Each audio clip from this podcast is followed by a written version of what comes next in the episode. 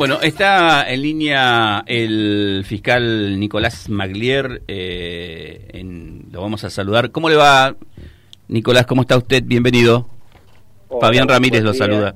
¿Cómo estamos? ¿Bien? Bueno, bien, bien, Fabián. Aprovecho para saludarte a vos, al equipo y a la audiencia. Acá andamos Buen día. este, transitando un lunes laboral. Bueno, nosotros eh, hace un tiempo eh, que ve- venimos siguiendo este caso, nosotros la conocemos como Vivi Sánchez, eh, esta mujer que, bueno, me parece que se trata de un homicidio, en tal caso usted me puede llegar a corregir, y que sacudió mucho a la comunidad de Calchaquí. La semana pasada se habló incluso que la per- única persona detenida eh, podía quedar libre. Eh, cuéntenos, ¿cómo, es, cómo está la causa? Bueno, este, debo hacer un par de observaciones. Estamos hablando, entiendo, de este, Mimi Burela. Sí, Este, en función del fallecimiento, del homicidio que tuvo como víctima esta persona en la localidad de Calchaquí en, en agosto del año pasado. y este en realidad se encuentran privadas de la libertad a título preventivo, lógicamente, dos personas. Uno, quien sería sindicado o es sindicado por la Fiscalía en este momento, con la calificación, lógicamente, que es provisoria en esta etapa procesal, como el autor del hecho, y otro por encubrimiento, agravado por las particularidades del hecho encubierto, lógicamente. Pero ambos se encuentran en prisión preventiva desde entonces, desde agosto del año pasado, y lo que ocurrió esta semana es eh, que se realizaron dos audiencias por separado, dos audiencias propiamente dichas, digamos, para tratar la, la situación cautelar de ambos, este, solicitadas esas audiencias por los respectivos abogados defensores, donde lógicamente pugnaban en ambos casos por la modificación de la situación cautelar y por la concesión de una libertad con restricciones, pero el cese de la prisión preventiva y nosotros lógicamente nos opusimos a eso y el juez resolvió en consecuencia la este, continuidad de la prisión preventiva en ambos casos. ¿sí? Sí. Eh, es una eh, investigación que supone lógicamente todo un, un desarrollo de, de diligencias que este, insumen cierto tiempo porque son diligencias de título de carácter complejo.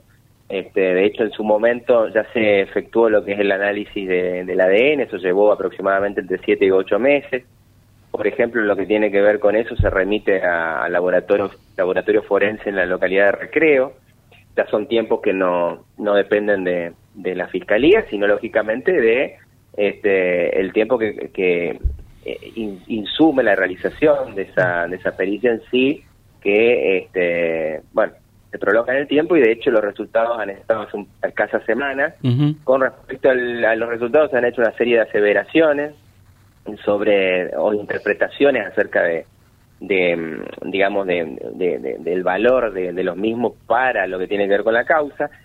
Eh, podemos decir que en la escena de- del hecho, del crimen, es decir, dentro de la vivienda de la señora Burela, solamente se encontró material genético de la víctima y de ninguna otra persona. Esto sí, este, lógicamente que no, no contribuye ese resultado a, aumentar el, el cúmulo de evidencia a favor de, de lo que está trabajando la fiscalía, pero sí este, tampoco implica una, un factor desincriminante, es decir, que no se haya encontrado este, elementos genéticos ajenos a la víctima dentro de la escena del crimen, no significa, lógicamente, este, que no haya, no haya participado un carácter autor quien es señalado a la fecha como el, el autor del, del femicidio.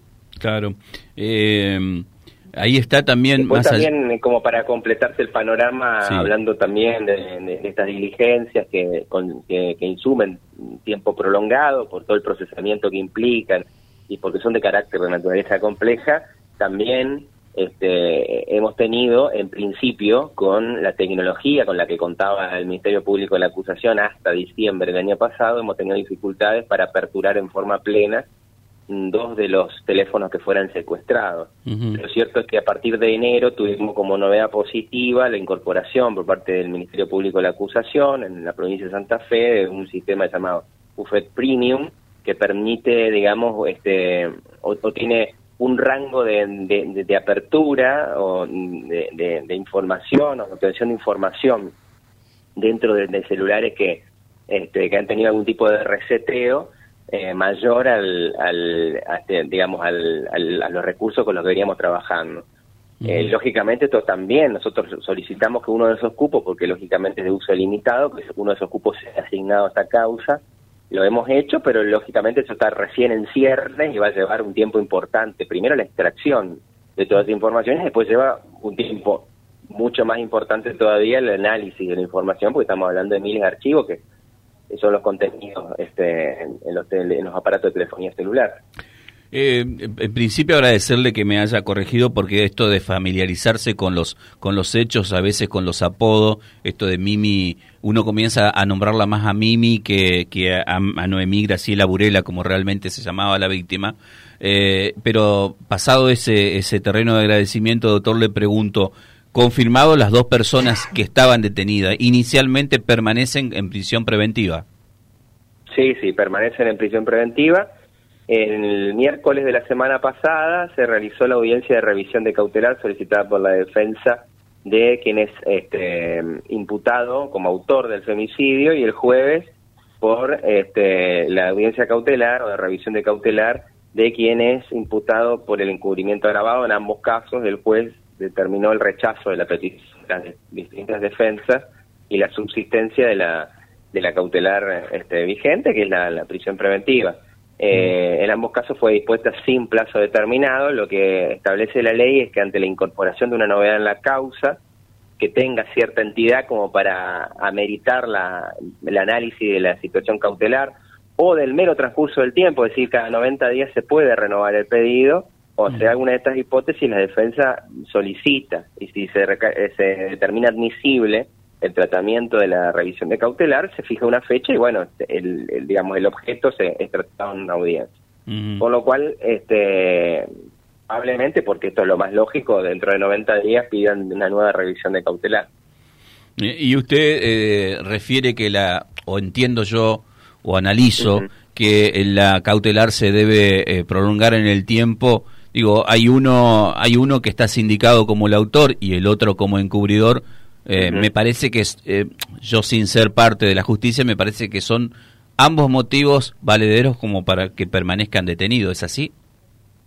No, sí, sin duda. Nosotros hemos desarrollado una serie de, argumentos desde un inicio como para sostener esa medida cautelar que han sido validados por la por la este, judicatura. Lógicamente no son situaciones eh, parangonables del todo, porque una persona, nosotros estamos situándola en la escena del crimen como autor del hecho, estamos hablando de un hecho que una, única pena este, expectativa que es altísima y este y otra persona que es señalada simplemente por encubrimiento, es decir, por una conducta posterior que no tiene nada que ver con la participación en el hecho, sino con haber contribuido por X motivo, digamos, este, que abundar en eso sería este, demasiado este, extenso, eh, pero que ha favorecido al, encubrimiento. Es, es, un delito, obviamente, que tiene una pena mucho muy inferior pero creemos, creemos por lo menos por el momento que también con respecto a esta persona este, es razonable que se mantenga la prisión preventiva. Perfecto.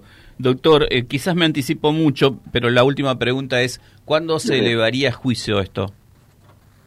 Esto es muy difícil de determinar porque justamente están hay diligencias en trámite, entre ellas esta que le mencionaba, que recién este, se produce esta incorporación del, de esta nueva tecnología en enero de este año y va a llevar tiempo que no yo no puedo aventurarme porque no depende de mí, digamos, eso mm. es remitido al sur para la extracción de información y luego eh, inicia el proceso de análisis y, y, es lógicamente muy aventur sería aventurado a mi parte decirlo eh, eh, y aparte ni siquiera que manejamos un lógicamente que están los términos procesales a los que nosotros no tenemos que circunscribir que que tienen que ver básicamente con la, duración de la prisión preventiva. Lo lógico que las causas estas arriban a juicio antes de que se agote la prisión preventiva, por lo menos lo que tiene, tiene que ver con los que son sindicados, o en este caso con quien es sindicado como el, como el autor, que la prisión preventiva tiene un término máximo de duración de dos años, que es prorrogable extraordinariamente por un año más. Por lo cual eso básicamente nosotros nos pone cierto, este, cierto límite o cierto parámetro como para evaluar la formulación de la acusación. Perfecto. Doctor Maglier, como siempre ha sido muy amable, gracias por el tiempo dispensado. No hay por qué, aprovecho para saludarlos nuevamente a todos y a la audiencia. Hasta luego www.vialibre.ar, nuestra página en la web, en Face, Instagram y YouTube. Vía Libre Reconquista. Vía Libre. Más y mejor comunicados.